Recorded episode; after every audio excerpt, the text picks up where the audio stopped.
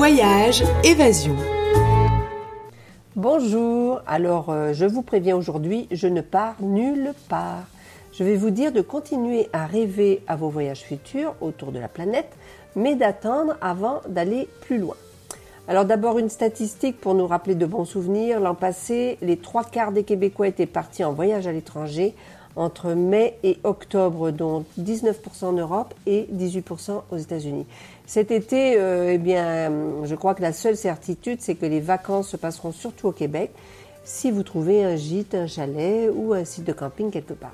Alors ceux qui ont des velléités pour aller plus loin doivent encore prendre leur mal en patience, en espérant euh, ben, que l'horizon s'ouvre devant eux euh, avant le 1er juillet ou plus tard. Euh, actuellement, euh, ce qu'on peut dire, c'est que les voyages non essentiels à l'étranger demeurent fortement déconseillés par Ottawa et la frontière avec les États-Unis est fermée jusqu'à nouvel ordre, au moins jusqu'au 21 juin. Donc, euh, exit les réservations de camping ou de condos à Cape Cod, dans le Maine ou en Virginie. de plus, de nombreux pays ferment carrément leurs portes aux étrangers. Cette semaine, c'est l'Australie qui a annoncé un repli complet sur elle-même pour six mois. Et oui, six mois. Rien de moins. D'autres ben, préparent l'ouverture de leurs frontières pour juin ou juillet, mais avec des restrictions qui risquent de refroidir l'ardeur des candidats au voyage.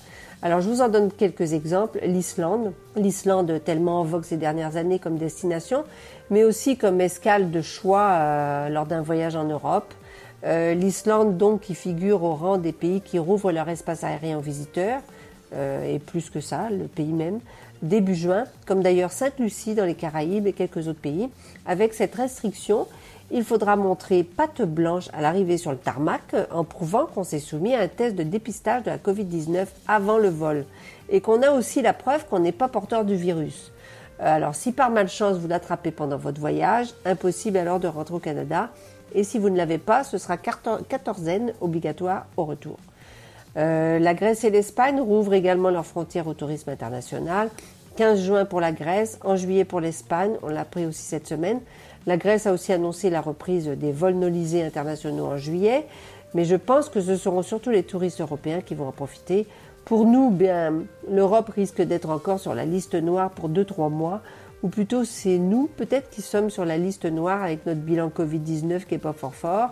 Euh, donc euh, pour l'instant, je vous suggère de prendre les annonces des compagnies aériennes avec des pincettes.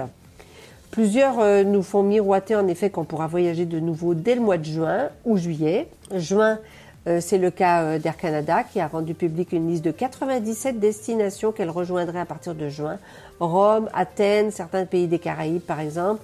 WestJet et Sunwing ont mis la barre de la reprise des vols internationaux au 25 juin, Air Transat au 30 juin. Euh, mais vraiment, ne vous précipitez pas sur les réservations. Ces compagnies sont obligées de planifier leurs horaires de vol très à l'avance.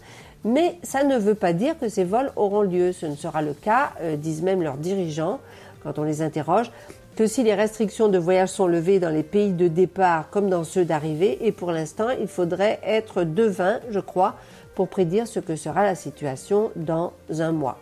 Donc euh, soyez prudents et évitez d'acheter vos billets tout de suite même s'il risque d'être encore plus cher à la dernière minute. Vous devriez aussi euh, peut-être vérifier votre contrat d'assurance voyage. Euh, parce que plusieurs assureurs ont d'ores et déjà exclu les frais médicaux liés à la Covid-19 dans le cas où vous attraperiez le virus à l'étranger. Ah là là, ça fait beaucoup de contraintes, n'est-ce pas? Alors euh, le mieux, c'est peut-être, si vous le pouvez, de restreindre vos vacances cet été et de garder vos projets de partir hors du Canada pour cet automne ou l'an prochain. Euh, déjà, des pays comme la Suisse euh, font la promotion de superbes circuits à faire plus tard, dès que la situation sera plus calme sur le front du coronavirus. Euh, la Suisse donc présentait ainsi cette, la, semaine dernière aux journalistes canadiens un magnifique circuit dans les plus beaux villages du canton de Vaud, comme Saint-Pré, Lille, Saint-Saphorin, Romain, Mautier, Lutry, Grillon, entre le lac Léman, les vignobles de la Vaud, les contreforts alpins, les vins et fromages suisses, alors de quoi baver d'envie d'y aller ou d'y retourner en rêve, c'est toujours possible, en attendant mieux. Voilà. Alors mieux, ce sera, euh, j'espère, euh, la semaine prochaine pour ma prochaine chronique. Merci, au revoir. C'était Voyage Évasion.